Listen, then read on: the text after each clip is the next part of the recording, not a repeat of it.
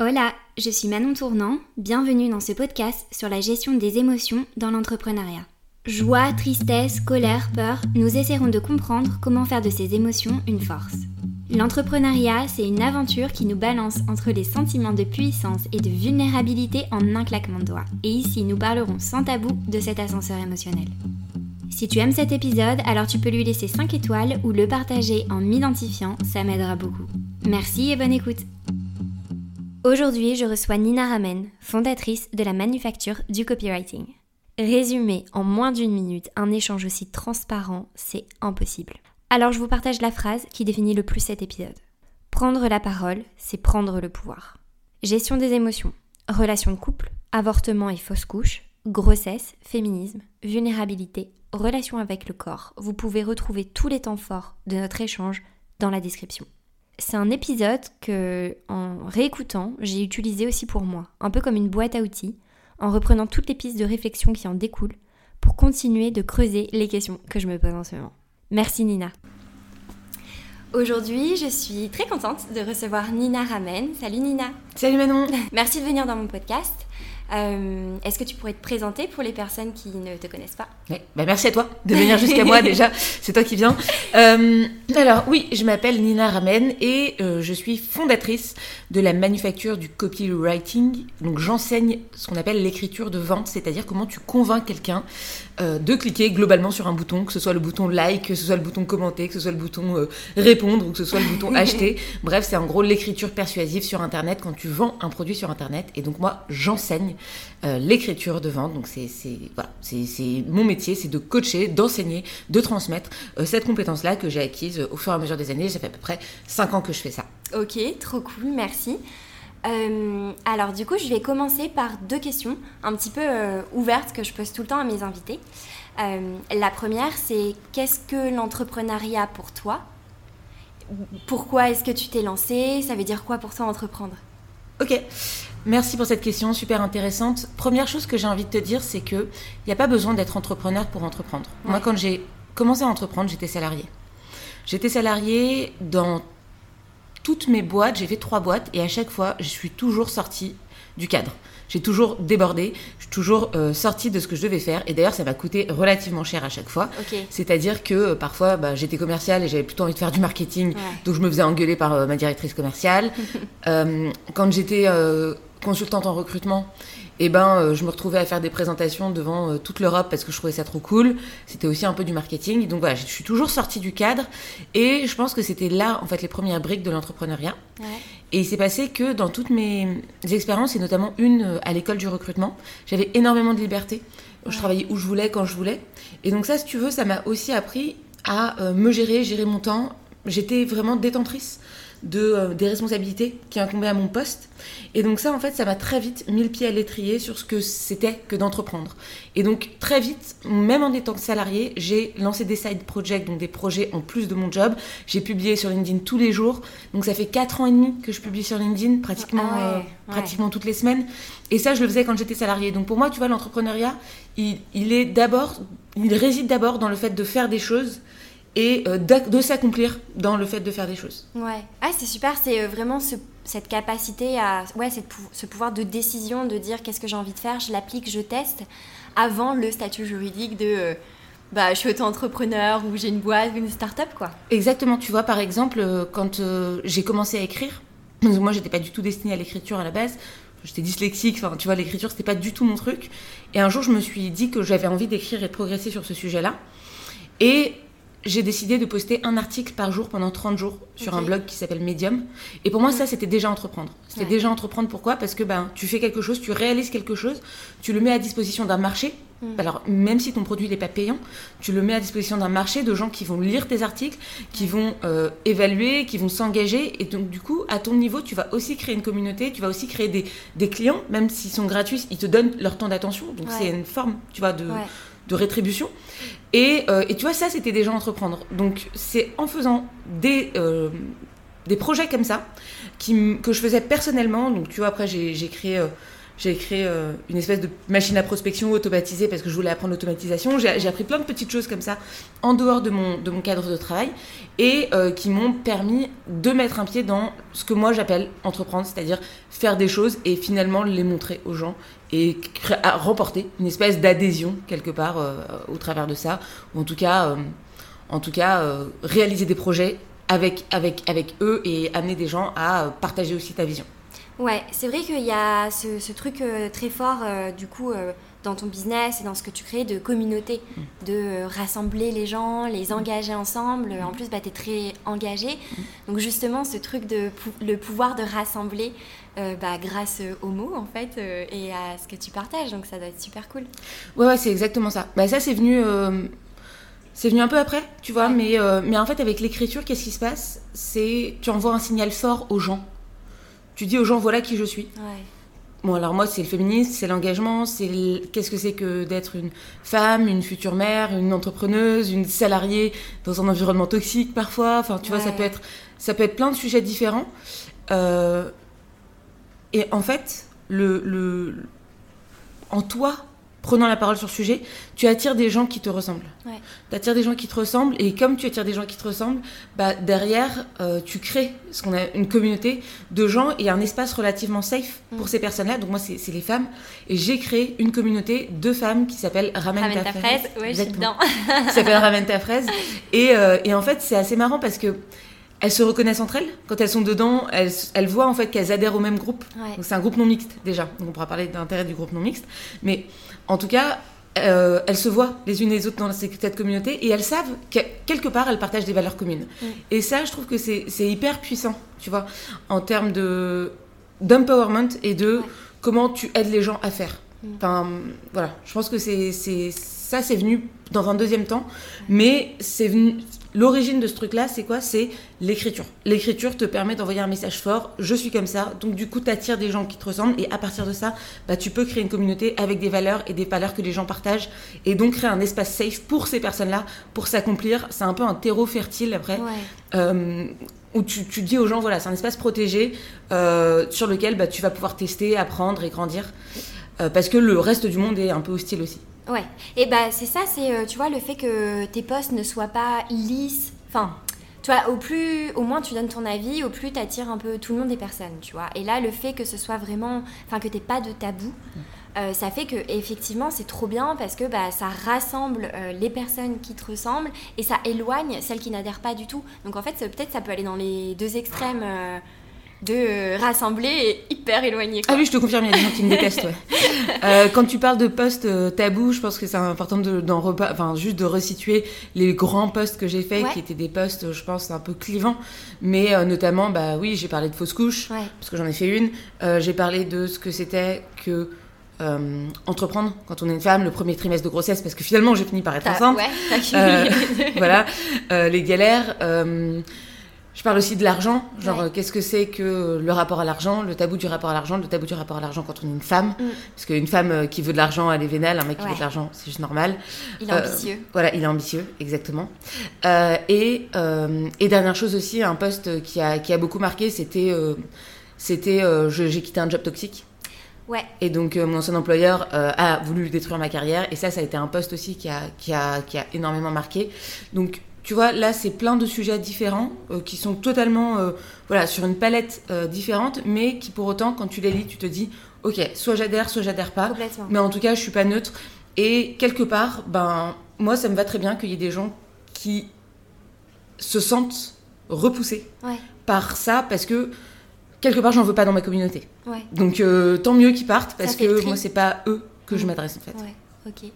Super intéressant, j'ai plein de questions qui me viennent en tête. Euh, du coup, je vais rebondir, tu vois, sur la première partie de c'est quoi l'entrepreneuriat. Et là, tu as parlé du poste euh, où tu as quitté une boîte toxique. Euh, du coup, pourquoi est-ce que tu t'es lancé Comment est-ce que tu étais quand tu t'es lancé Est-ce que tu peux nous en dire un petit peu plus justement sur cette transition salariat et là à 100% à ton compte? Ouais. Alors, je pense que c'est important de dire en préambule que, comme je te disais tout à l'heure, j'ai entrepris avant d'être entrepreneuse. Ouais. Donc, euh, j'avais déjà un projet parallèle, j'avais des projets parallèles que je menais. J'avais une newsletter qui s'appelait Culotté, où euh, ben voilà, je, je créais du contenu pour aider les femmes à prendre le pouvoir. Euh, c'était très féministe, très engagé. Je l'ai un peu laissé de côté pour le moment, mais voilà, c'était quelque chose, c'était un projet parallèle. Donc j'entreprenais déjà. Et ce qui a fait que j'ai basculé euh, en entrepreneuriat à 100% à mon compte, c'est euh, surtout que bah, j'étais dans un environnement qui me correspondait plus, mmh. qui me correspondait pas, avec euh, des choses que je voyais autour de moi qui pour moi, euh, enfin, auxquelles je pouvais pas, en fait, je pouvais pas assister à ça ouais. et rester dans cet environnement-là. Et ça, je pense qu'il y a beaucoup de gens qui, en tant que salariés, ben, ouais. se retrouvent dans un environnement toxique, une culture toxique avec un manager toxique. Et, et je, je, suis clairement pas la seule, hein. vraiment en parlant de ça, tu je vois, j'ai, ça je l'ai vu, tout le monde. Ouais, je l'ai vu autour de moi et, et en fait. L'avantage d'avoir entrepris avant, c'est que tu te donnes le choix d'avoir un plan B. Ouais.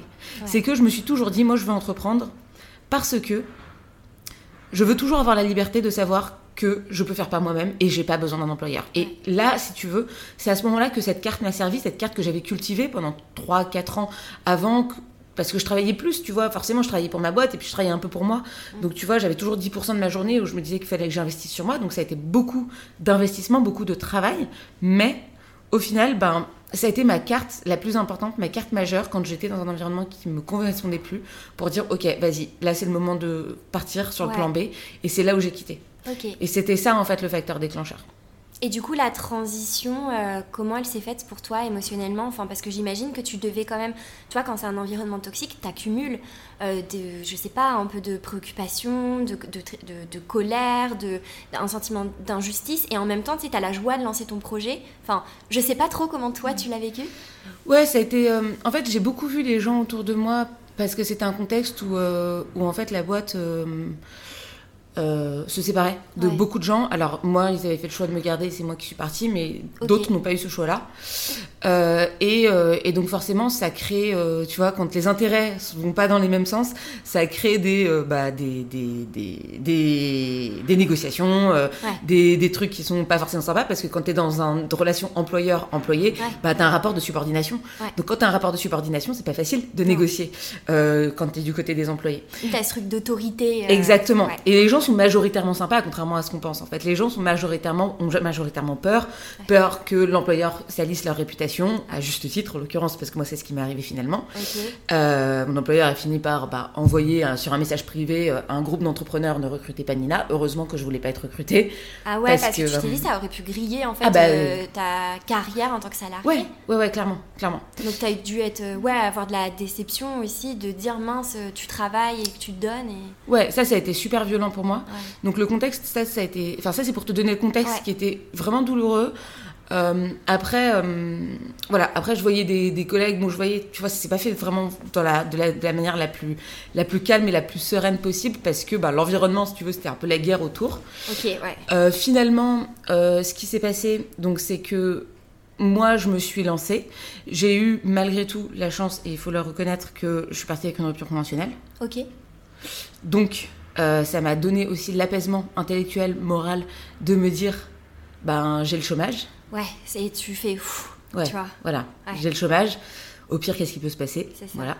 Donc je lance ma boîte, je commence à lancer ma newsletter, je continue à poster mes posts sur LinkedIn. Ça change pas grand-chose à ma vie parce que c'est un peu mon quotidien de mm. tous les jours. C'est pas comme des gens qui quittent un boulot et qui du coup leur réalité se transforme.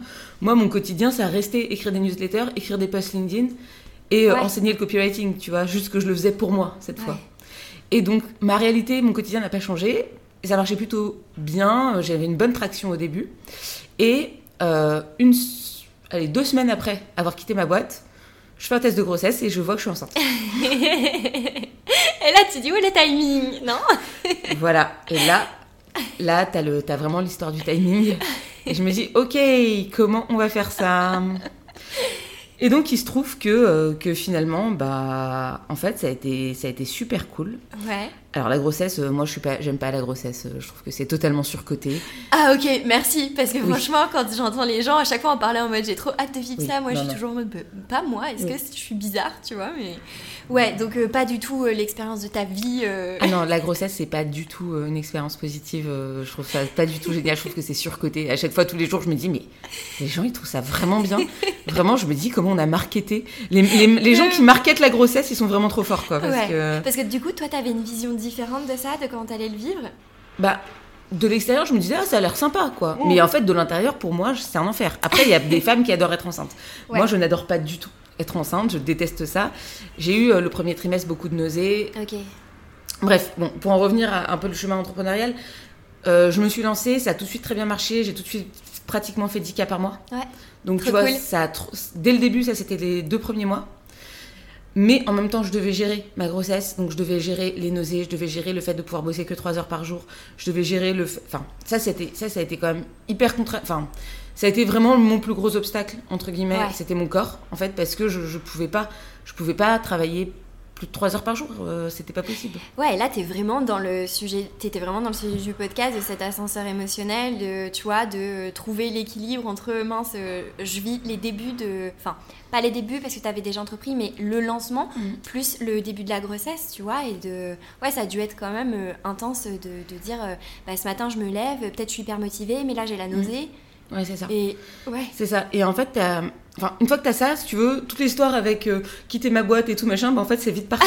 T'avais plus le temps. Bah, j'avais plus le temps de réfléchir en fait, tu vois. Donc finalement cette histoire de comment je me suis lancée, comment j'ai quitté, etc. En fait, je suis très rapidement revenue dans une autre réalité qui est bon, ok, en fait ça t'as plus le choix maintenant, tu dois le laisser derrière toi et, euh, et maintenant faut avancer et il faut voir comment tu fais parce que t'as dans 9 mois un enfant qui arrive, t'as une boîte, euh, t'as t'as un mec à gérer, enfin un mec, euh, une relation de couple à eh gérer, bah tu vois. Euh, voilà, il faut faut, faut, faut, faut, concentrer ses forces et comment est-ce qu'on fait Et donc là, euh, c'était assez intéressant parce que, en fait, j'ai fait mes 10 cas par mois rapidement, ce que je te disais. Je faisais en fait du coaching individuel, mm. donc ça, ça, ça marchait plutôt bien. J'avais beaucoup de gens qui me contactaient d'eux-mêmes parce que voilà, j'ai une certaine reconnaissance sur le marché, une certaine place, et donc c'était relativement euh, des gens qui venaient à moi parce qu'ils m'avaient connu via LinkedIn, parce qu'ils ah m'avaient connu via ma newsletter, parce qu'en fait j'avais assis une certaine expertise. Donc là, je pense que par rapport à beaucoup de gens qui se lancent, je pense que j'ai eu cette chance-là d'avoir quelque chose. Enfin, c'est une chance et pas une chance parce que j'ai travaillé pendant 2-3 ans avant, tu vois. Mais je pense que j'ai une sérénité relativement rapide parce que j'avais vraiment travaillé euh, cette partie. Euh, ouais, bah, c'est euh, les effets cumulés de, de, ces dernières années en fait. Exactement, c'est ça. Donc ça, ça a été, ça, ça a été, ça, ça a été super. après, je me suis retrouvée à gérer, à me dire, bah voilà, où est-ce que je veux emmener ma boîte, qu'est-ce que je veux faire, où est-ce que je veux aller? Et là, j'ai plutôt lancé, enfin, et là, c'est, en fait, il y a eu un concours de circonstances qui était que euh, il y a le groupe Ramène ta fraise qui s'est lancé, dont je parlais tout à l'heure. Ramène ta fraise, c'est un groupe non mixte qui aide les femmes à publier et à prendre la parole sur LinkedIn. Et c'est venu d'un constat qui est que euh, dans le top 10, il y avait un top 10 qui était sorti. Alors, comme il y en a plein, hein, des, classements, bon, voilà, on fait un peu ce qu'on veut hein, dans les classements. Mais là, en l'occurrence, dans ce classement, dans le top 10, il n'y avait que deux femmes. Et euh, dont moi. Et je me suis dit, mais en fait, c'est pas normal. Et c'est là où j'ai commencé à lancer un espèce de mouvement de prise de parole, de prise de pouvoir aussi. Et, euh, et Ramène ta fraise, ce n'est pas que prendre la parole et prendre le la parole sur LinkedIn. En fait, c'est prendre la parole dans sa vie de manière générale. Et quand tu sais prendre la parole, bah, tu sais défendre tes intérêts. Quand tu sais défendre tes intérêts, bah, tu es beaucoup plus forte. Les rapports de force sont beaucoup plus équilibrés. Et euh, il y a aussi cette notion de comment tu génères de l'argent. Parce que, en fait, l'indépendance, c'est aussi pouvoir. Bah ouais, exactement. Si t'as pas d'indépendance financière, t'as pas d'indépendance, en fait. Non. Donc euh, voilà. Donc c'est un... ça, c'est vraiment une communauté qui aujourd'hui porte mon pourquoi, euh, porte mes valeurs de. Voilà, où est-ce que où est-ce que j'ai envie d'aller, pourquoi je le fais? C'est l'empowerment féminin plutôt. 80% euh, de mes clients sont des femmes, mm. pratiquement. Après, je travaille aussi avec des hommes, mais voilà, dans ce groupe, en tout cas, c'est majoritairement des femmes. Et euh, c'est, OK, comment est-ce que tu dépasses tes barrières de j'ai le syndrome de l'imposteur, euh, je ne sais pas quoi écrire, je me sens toujours nulle, je me compare aux autres. Voilà. Et au final, c'est là où c'est marrant de parler de ça avec toi, parce que je me retrouve parfois dans mes coachings alors, il y a un produit qui s'appelle le Bootcamp où elles sont 20. Je les accompagne pendant un mois à publier sur LinkedIn.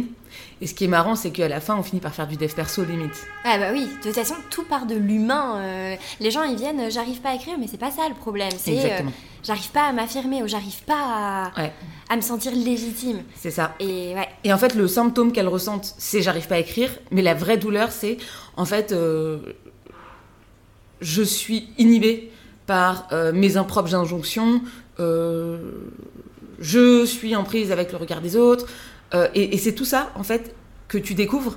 Et moi, je l'avais pas découvert. Tout ça, je, voyais la partie copywriting, voilà, faire de l'argent, etc. Mais en faisant ce bootcamp, j'ai vraiment appris.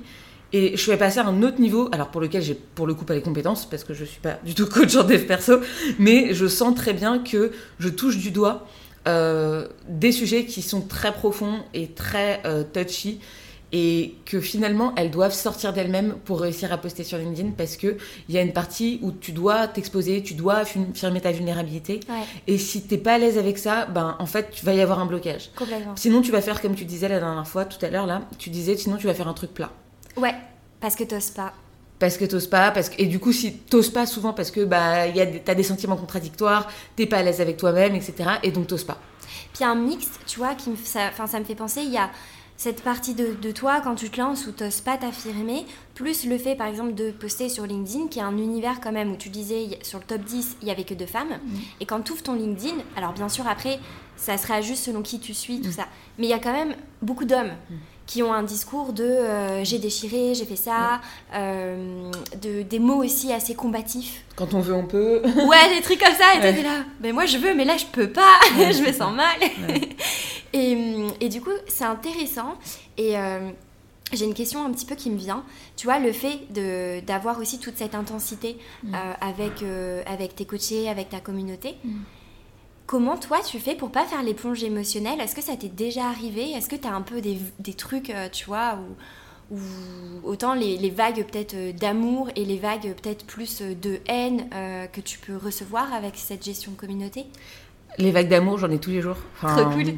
C'est super émouvant, tu vois, quand j'y pense là, parce que je me dis, ben, en fait, d'avoir toutes ces personnes-là qui viennent te voir, qui viennent te dire, ben voilà, tu m'as aidé à ça, aujourd'hui tu m'as aidé à ça, bah moi c'est vraiment, c'est ma dopamine. C'est vraiment mon endorphine, c'est, c'est, tout ce que tu veux, mais c'est, vraiment, genre ça me provoque des décharges euh, émotionnelles très importantes, donc ça c'est hyper agréable. Après, je pense que pour faire ce métier-là, il y a un côté un peu, tu sais, euh, un peu l'image que ça te renvoie de toi-même, quoi. Tu vois, c'est mmh. finalement, euh, enfin c'est assez narcissique, hein, tout bah, ça. C'est l'égoïsme positif. Ah bah c'est assez, c'est assez narcissique tout ça, mais c'est parce qu'en fait finalement c'est, bah qu'est-ce que à quoi tu sers, qu'est-ce que tu apportes. Et donc, bon, ça, ça, nourrit un peu ton, ton ego, mais alors, euh, quand je dis ego, c'est pas au sens négatif du terme, parce qu'au sens on a tous un ego, il euh, faut juste savoir le, gérer et le placer au bon endroit. Euh, donc, ça, c'est pour la partie positive, c'est trop bien. Enfin, vraiment, je. Ce projet-là, c'est celui qui m'a de loin, c'est celui qui m'a rapporté le moins d'argent, mais c'est celui qui de loin m'a apporté le plus de satisfaction dans, dans dans ma vision, dans ce que j'aimerais apporter dans le monde demain si je meurs. Voilà, je me dis, ben, au moins, j'aurais des 1500 personnes, il y, a, il, y a, presque 2000 personnes dans Ramène ta fraise, à peut-être faire un tout petit peu mieux, à porter un peu plus leur voix. Voilà, ça, je trouve que c'est ouf. Mm. Donc, ça, c'est pour le côté positif. Après, pour le côté négatif, euh, moi, j'ai eu pas mal de vagues, enfin, j'ai eu quelques vagues de hate. Ouais. Voilà, mais euh, en fait, j'ai eu du mal à les, à les gérer. Et j'ai appris à les gérer. Bah là, c'était au mois de février. Je me suis pris. Euh, il y a notamment une hater qui euh, écrivait des articles sur moi toutes les semaines. Ah ouais, des articles Ouais, enfin des posts, ouais. Toutes les, toutes les semaines, elle écrivait un post sur moi. Ah ouais Ouais. Avec en mode hyper personnel, quoi. Avec, alors sans me citer explicitement, mais avec l'emoji fraises, en mettant des photos de fraises écrasées. Ouais, euh, quoi Et c'est euh... violent. Ouais, ouais, c'était hyper violent.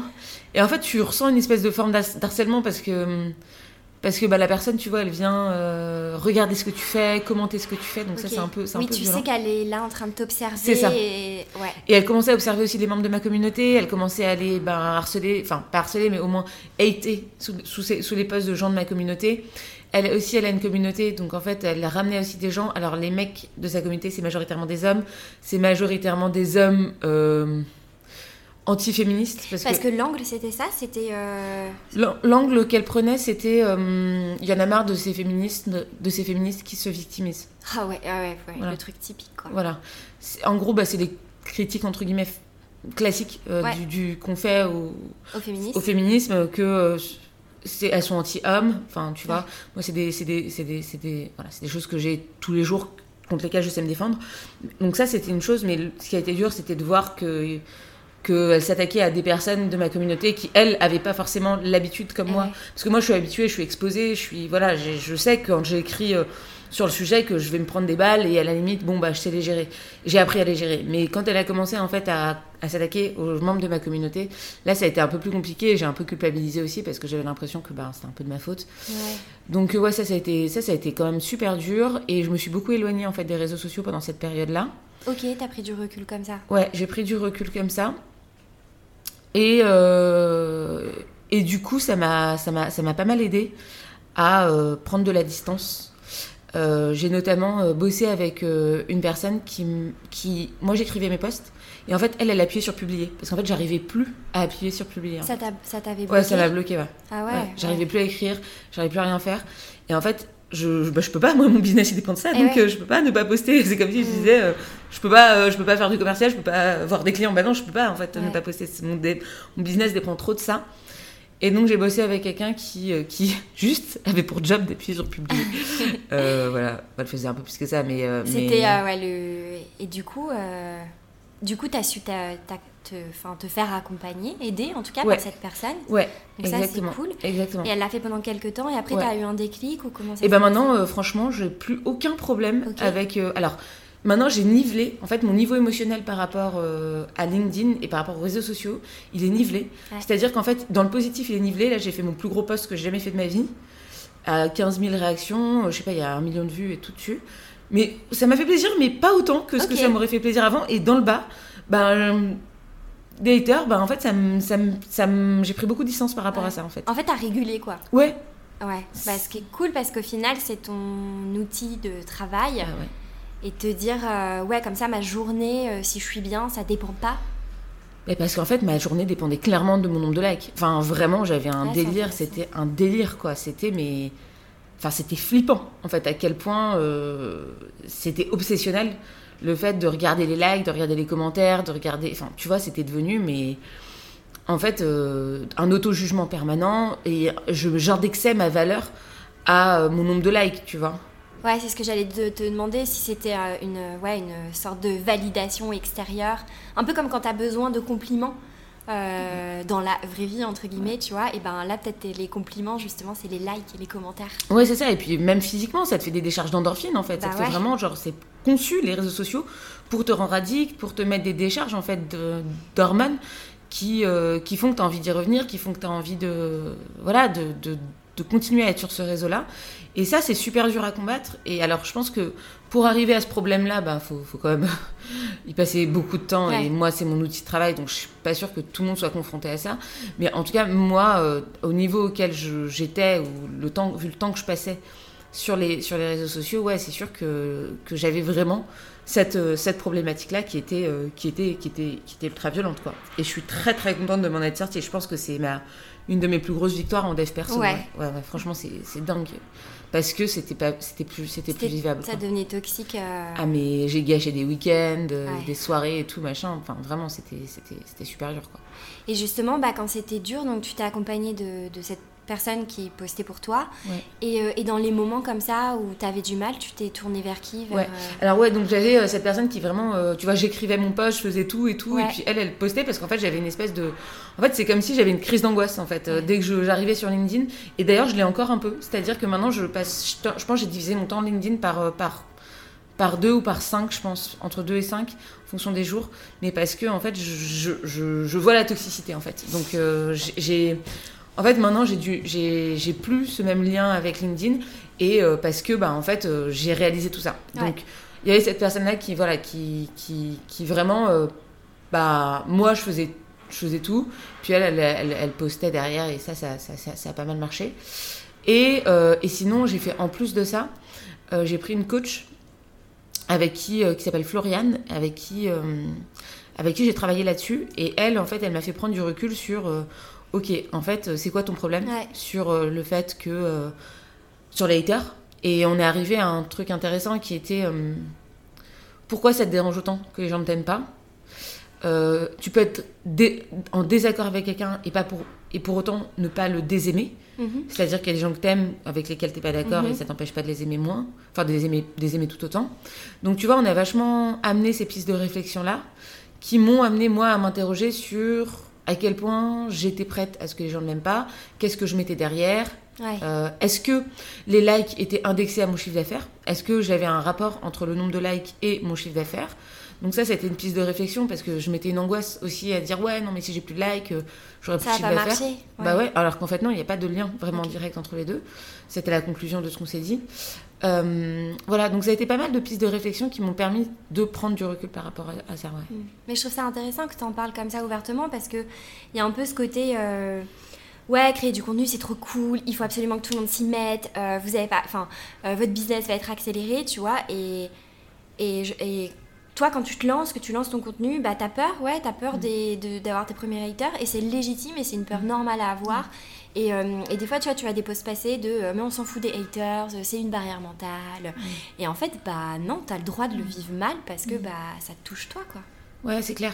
Ouais, t'es vachement jugé en fait. En fait, euh, écrire sur LinkedIn, mais comme sur tous les réseaux sociaux, s'exposer sur les réseaux sociaux, c'est comme monter sur scène en fait. Mm.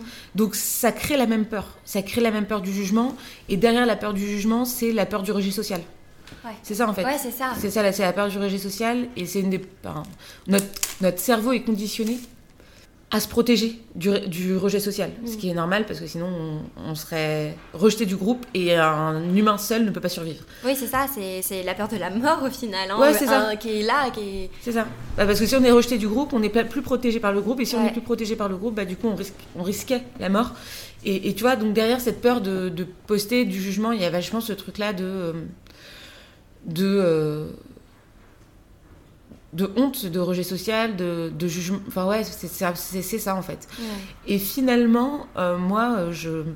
Alors, il y a deux choses. Je pense que... Euh, il y, a, deux sujets. Il y a le sujet business et il y a le sujet gestion émotionnelle. Alors les deux sont, sont, sont, pas dissociés, mais je pense que c'est un énorme premium de créer du contenu parce que moi, tu vois, là aujourd'hui, en six mois, j'ai fait 150 000 euros de chiffre d'affaires toute seule. Mm. c'est parce que j'ai créé du contenu et en termes business, c'est un accélérateur ah de dingue. C'est un levier. C'est un levier de fou. J'ai fait des rencontres de malades. Euh, il y a euh, le ministère de l'Intérieur euh, qui m'a contacté pour que j'aille manger avec eux. Enfin voilà, vraiment j'ai des trucs. Et d'ailleurs, je serais même pas là si j'étais pas sur LinkedIn et si tu l'étais pas. Donc ça débloque des opportunités de fou. Vraiment. En termes business, il n'y a, pas, a pas de sujet. Je pense aussi que quand tu commences à poster, pour ceux qui nous écoutent et qui, et qui, et qui postent pas beaucoup, T'as quand même du temps avant d'arriver au hater. Pourquoi? Parce que au début, il y a quand même que ton premier cercle globalement qui. Oui, la visibilité est pas ouf. Voilà, voilà, c'est ça. Et donc, ton nombre de haters, il est proportionnel en fait à ton à ta visibilité. Moi, j'ai 45 000 personnes. Oui, c'est sûr que en fait, euh, j'ai beaucoup plus de haters que, enfin, j'ai 45 45 fois plus de haters que des gens qui ont 1000 euh, personnes. Et plus tu grandis et plus en fait, tu tes propos dépassent ton cercle et au début, c'est un peu tous tes potes qui te tapent dans le dos en mode ouais, c'est trop cool ce que tu fais. Puis en fait, là où ça devient entre guillemets plus compliqué, c'est quand tu dépasses ce cercle en fait. Et c'est là où tu as des gens qui te connaissent pas, c'est là où il y a des gens qui vont t'insulter, etc. Mais pour en arriver là, faut quand même avoir atteint une certaine visibilité. Et quand les gens sur LinkedIn disent ouais, c'est trop cool de poster du contenu, t'as rien à perdre, bah en ce sens-là, ils, ont, ils ont raison. Parce que pour arriver au stade du hater, t'as quand même, as quand même de la marge. Après, euh, quand tu en, as fait un business comme moi, euh, il y, en a d'autres, il y a Thibault Louis aussi que tu as, as, interviewé, il y a Maude euh, aussi mm. que tu as interviewé, que, qui sont que des gens que je connais, il y a Harold, bon, je ne connais pas assez pour en avoir parlé avec lui, mais en tout cas Maude et Thibault, je sais que j'en ai déjà parlé, tu as forcément un impact, il y a Ulysse Lubin aussi, tu as forcément un, un impact émotionnel par rapport à, à, ça, parce que c'est comme te lever le matin et et avoir un indice euh, sur ta performance et donc euh, et, des gens et des collègues et machin et une grosse boîte et trucs et tu vois dans un environnement c'est la toxicité de ton environnement ou la bienveillance de ton environnement. D'où l'intérêt et là j'en profite parce que je parle d'eux mais d'où l'intérêt d'avoir à tes côtés des gens qui comprennent et qui partagent tes problématiques. voilà. parce que moi je sais que Maud je peux l'appeler à n'importe quelle heure et je lui dis euh, ouais, j'ai pris ça comme commentaire. Il y a Caroline Jurado qui est une très bonne amie à moi aussi. Je peux l'appeler à n'importe quelle heure du jour et de la nuit et lui dire putain, j'ai pris ce commentaire là et elle va, elle va comprendre et rentrer en empathie avec moi. Et du coup, l'empathie guérit la honte. L'empathie guérit, en fait, le, la peur du jugement. Elle te dit, bah ok, en fait, euh, ça va. Euh, voilà. C'est aussi par les émotions positives que tu résous des émotions négatives. Et ça, c'est un autre levier de gestion des émotions, je pense, et qui m'aide aussi aujourd'hui, c'est d'avoir un cercle d'entrepreneurs qui m'aident et qui partagent ce que je vis. Voilà. Et que je vois toutes les, toutes les semaines, une fois par semaine, on se pose et on, voilà, c'est un peu thérapie collective, mais, euh, mais je pense que j'ai besoin de ça aussi pour gérer les émotions sur les réseaux sociaux, mais sur l'entrepreneuriat de manière générale, parce que, comme tu as dit, il y a beaucoup de, beaucoup de cycles. Ouais, bah je trouve ça trop cool et, euh, et c'est vraiment justement bah, quelque chose qui revient tout le temps, c'est de se créer, comme tu dis, euh, ce petit groupe en fait qui va t'accompagner et qui va être un nouveau pilier dans ta vie. Euh, que tu n'avais pas besoin avant et que là en fait c'est pas, c'est pas la même chose de parler de, de, de, tes problèmes d'entrepreneuriat à je sais pas ton partenaire de vie s'il n'est pas dans l'entrepreneuriat ou, ou tes amis tu vois et de dire ok ouais j'ai des personnes en fait qui connectent avec moi et c'est pas forcément en parler pour avoir euh, une piste de solution mm. et d'action à mettre en place mais juste dire euh, ok je vide mon sac Espace d'empathie, ouais. Et il y a une deuxième euh, chose qui est importante pour moi, c'est bah, c'est la personne avec qui je vis, qui s'appelle Thibaut. Et en fait, Thibaut, il est pas du tout entrepreneur et c'est marrant parce que j'ai vraiment genre un monde ultra entrepreneur et un monde pas du tout entrepreneur. Thibaut, il est en CDI dans une structure sociale. Euh, euh, lui, euh, quand il rentre le soir, bah, il me raconte en fait sa réalité, son quotidien. Il aide des jeunes, et notamment des, des jeunes, à, à, à, avoir un logement, à avoir un travail, à avoir une vie, en fait qui soit ben, décente, bien, dans laquelle il soit heureux, dans laquelle il soit autonome.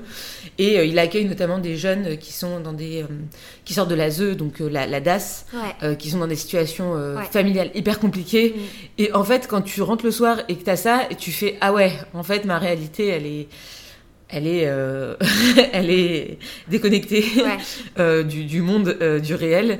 Et, et, en fait, ça, ça, me remet quand même vachement les pieds sur terre de l'avoir parce que euh, déjà parce qu'il n'est pas dans ce délire euh, LinkedIn. Euh, donc ça te fait du bien, c'est quoi C'est une... ouais. Ça fait que tu coupes plus avec? Ouais, en fait, je coupe pas forcément, mais c'est quelqu'un qui est déjà très stable émotionnellement parce qu'il a un travail où en fait, lui, il absorbe et donc il sait très bien gérer les émotions. C'est-à-dire que moi, je fais des hauts et des bas, mais alors lui, c'est genre la stabilité et donc je sais que je peux vraiment compter sur lui. Donc il y a ça, il y a ce côté très rassurant. Euh, sécurisant du coup. Parce que moi je suis très insécure dans le travail. Même émotionnellement je suis assez insécure. Et l'entrepreneuriat est par définition la définition de l'insécurité. Donc si tu veux Thibaut pour moi ça représente quoi? Ça représente bah, le fait d'être stable émotionnellement euh, et aussi de prendre du recul par rapport à ce que je fais et de pas toujours être dans ce délire là euh, like, commentaires, entrepreneur, chiffre d'affaires, etc. Ça te donne d'autres perspectives de, en fait, on va juste revenir à la réalité de ce que c'est que la vie, c'est-à-dire avoir un endroit cool où manger, où dormir, euh, être dans un environnement sain, serein, avec des gens qui t'entourent d'amour. Euh, voilà. C'est déjà euh, une vie privilégiée, en fait, d'avoir tout ça et d'avoir une, une, fondation solide de vie. Quoi. Et ça, franchement, d'avoir ça tous les jours à la maison, c'est juste dingue. Quoi. Et j'ai beaucoup de chance de l'avoir, je pense. Ça fait longtemps que vous êtes ensemble? Ça fait. ça fait un an et demi. Ça va faire deux, presque deux ans. Ok. Mais bon, on attend un enfant, tu vois, donc. Euh, bah ouais, ouais, bah oui.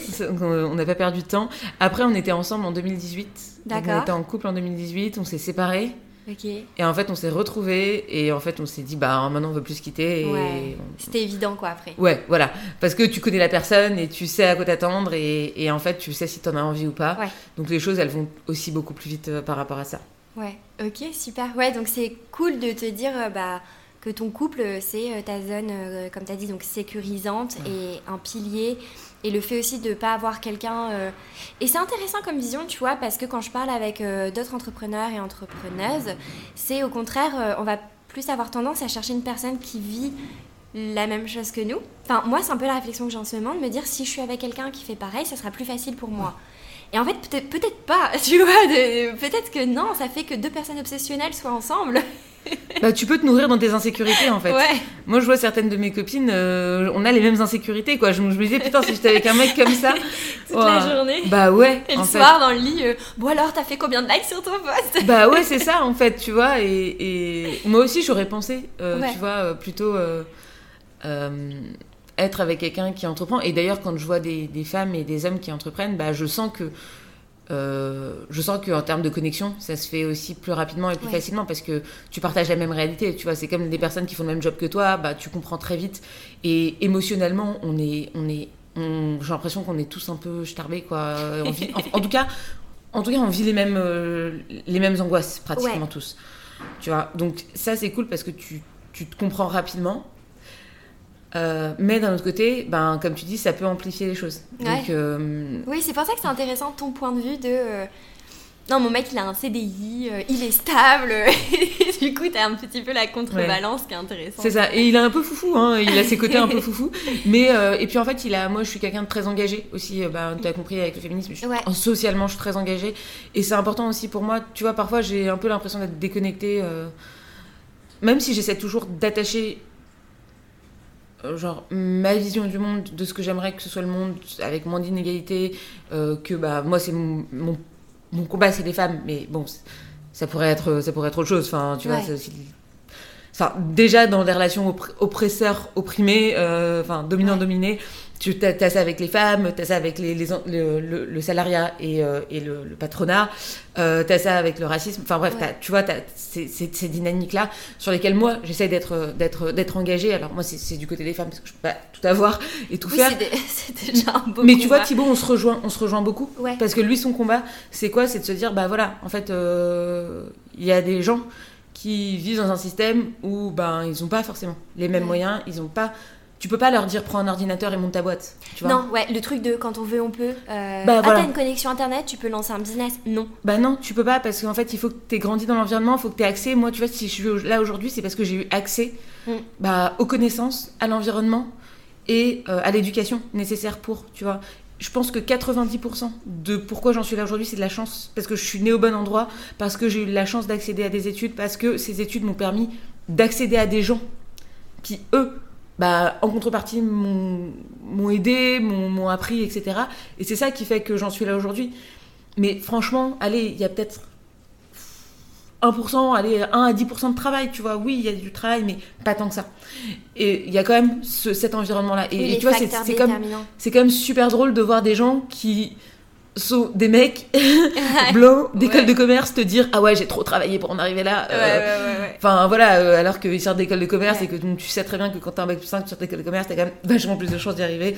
Et c'est comme ces mêmes personnes là qui te disent il suffit d'un ordinateur et d'une connexion internet pour t'en sortir c'est exactement ça. C'est tous les posts euh, enfin toutes les, les, même les vidéos YouTube machin de mm. personnes qui disaient ça c'est à chaque fois mm. un homme blanc d'environ 30 40 ans tu vois qui a lancé sa start-up son machin son truc et qui te dit non, mais c'est juste une question de motivation. Moi, je suis déter, tu vois. Le matin, je me lève, je fais du sport, je fais mon business, mon machin, et ça, Ouais, mec, mais bah, t'es né au bon endroit, quoi. Tous ceux qui disent qu'on peut s'en sortir s'en sont sortis.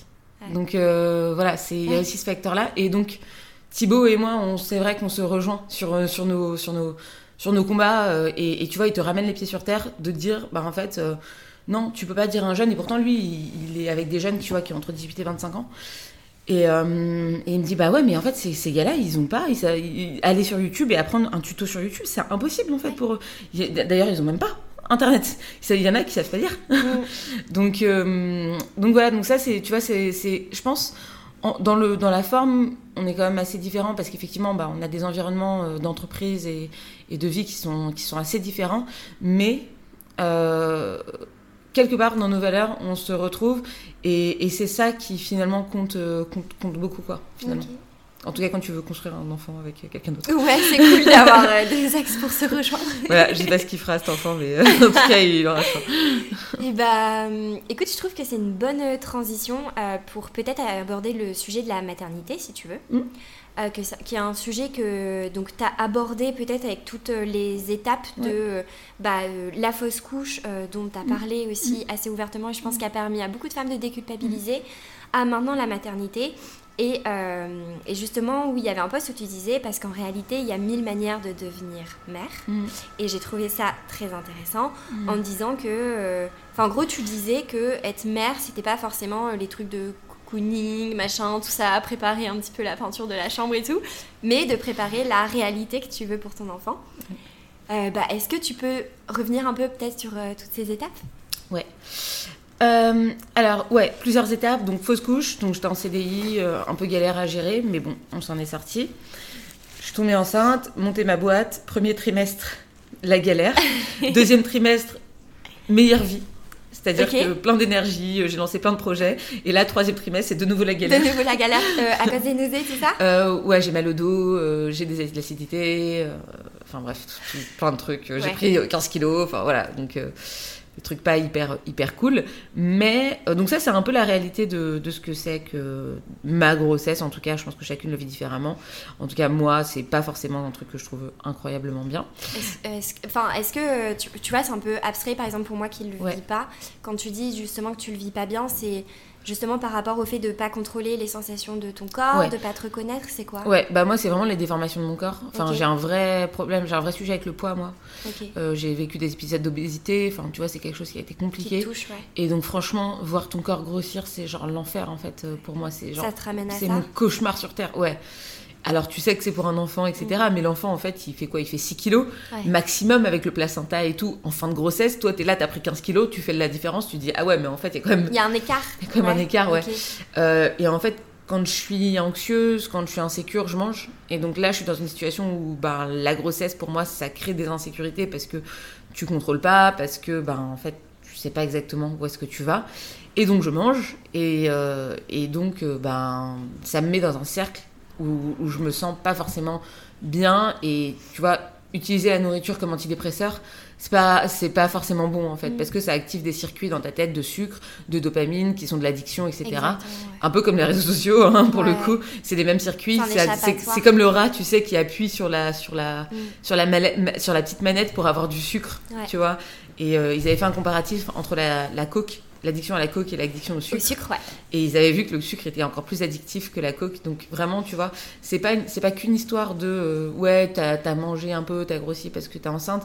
C'est aussi euh, les circuits que ça active derrière et cette incapacité aussi après à, à te sentir moi pas en contrôle de ce que je fais. Et c'est pas une histoire de le lâcher prise oui, le lâcher prise, mais c'est surtout de te sentir toi partir dans un truc que tu maîtrises pas, que tu contrôles pas, et que tu sais qu'il est pas forcément bon pour toi. Parce, que, tu l'as déjà vécu. Parce que c'est pas bon, ouais, c'est pas bon de prendre 20 kilos quand t'es enceinte en fait, tu vois, non. C'est, les médecins ils te disent qu'il faut que tu prennes à peu près 10 kilos. Alors il y a plein de nanas qui vont te décomplexer, qui vont te dire non, mais t'inquiète pas, euh, etc. C'est des moyennes. Oui, oui, c'est sûr que c'est des moyennes, mais. toi, comment tu le ressens? Mais moi, je sens que je suis en train de repartir dans des trucs qui, euh, qui, qui sont douloureux pour moi qui active des circuits un peu c'est un peu comme quelqu'un qui a été alcoolique en fait tu vois. Tu, tu retrouves des t'as l'impression de retomber? J'ai l'impression de retomber ouais, ouais, et c'est ça qui est pour moi le plus douloureux. Alors chacun chacune vit ses grossesses différemment et sur des points de douleur différents mais moi c'est sûr en tout cas. Il y en a qui euh, je sais pas qui ont perdu leurs parents euh, ou quoi mm. et tu vois qui revivent ça. Moi c'est je revis vraiment genre une, la, la, la, difficulté du rapport avec mon corps pour le et donc, ça, donc il y a tout ce truc à gérer. Et euh, pour en revenir à ta question, qu'il y a, il y a mille manières de devenir mère. Euh, moi, je, du coup, j'entretiens pas du tout cette image de femme, maternité, euh, c'est génial. bah non, déjà pas si tu vis pas bien la grossesse. Mother nature et tout, pas du tout. Et, et, et du coup, je, je, vois la différence qu'il peut y avoir entre l'image qu'on donne aux petites filles de ce que c'est que d'être mère et euh, d'être un peu le monde des princesses, genre ils vécurent heureux, ils eurent beaucoup d'enfants. Ça sous-entend quoi? Ça sous-entend qu'avoir beaucoup d'enfants te rend heureux, tu vois? Alors que, bah en fait, euh, pas. pas. forcément, d'ailleurs. Euh, ça, c'est la première chose, mais il y a cette, ce lien-là, en fait, entre le bonheur d'une femme, l'accomplissement d'une femme et la maternité, mm. avec lequel moi je suis radicalement pas d'accord, évidemment. mais je prends très à cœur ce rôle-là de. En fait, en tout cas, je pense que j'ai un, je me donne un rôle, euh, en tout cas une mission de euh, de donner ma réalité mm. de la maternité parce que je trouve qu'il n'y a pas assez de points de vue euh, qui vont dans le sens de bah en fait t'essayes de gérer avec tes émotions avec qui t'es alors oui bien sûr c'est un truc cool qui t'arrive ou pas cool d'ailleurs parce qu'en fait c'est pas c'est pas c'est pas génial en fait. C'est pas genre le truc qui va résoudre toute ta vie euh, avoir un enfant. Ah non. Tu vois donc moi je me suis donné ce truc là de me dire ok tu vas juste partager ce que tu vis un peu comme si je documentais ma grossesse pour donner ma vision de ma réalité parce que moi j'aurais aimé et d'ailleurs j'aimerais encore aujourd'hui avoir une femme entrepreneuse qui a été enceinte pendant qu'elle entreprenait, comment elle a vécu ça, comment elle a géré ses clients, comment elle a délégué, comment elle a fait en fait. Ouais. Est-ce que j'en ai pas Et soit j'ai des exemples hyper gnangnans de nanas qui euh, bah, euh, arrivent, genre limite sont en train de pouponner, faire leur chambre. Moi j'ai pas fait la chambre en fait, la chambre là on a 7 mois de, 7 mois de grossesse, j'ai envoyé aujourd'hui mon inscription à la maternité. Enfin vraiment, genre c'est voilà, je suis pas dans ce truc-là de projection, de, de, de cocooning, etc. Donc soit il y a cette réalité-là, soit il y a la femme qui n'a pas d'enfant et qui du coup euh, est perçue comme souvent égoïste, carriériste. Et d'ailleurs on la voit jamais positivement, la femme qui n'a pas d'enfant, sorcière. T'as pas trouvé, voilà, euh, t'as pas compliqué. trouvé. Voilà, exactement. Comme s'il lui manquait quelque chose. Et tu vois. Tu regretteras. Exactement, tu regretteras.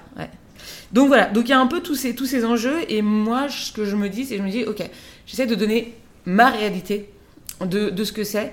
Et je me dis, comme je te disais tout à l'heure euh, en intro un peu du podcast, mais je te disais, quand tu publies sur euh, qui tu es, sur ce que tu fais, bah, tu attires des gens qui te ressemblent.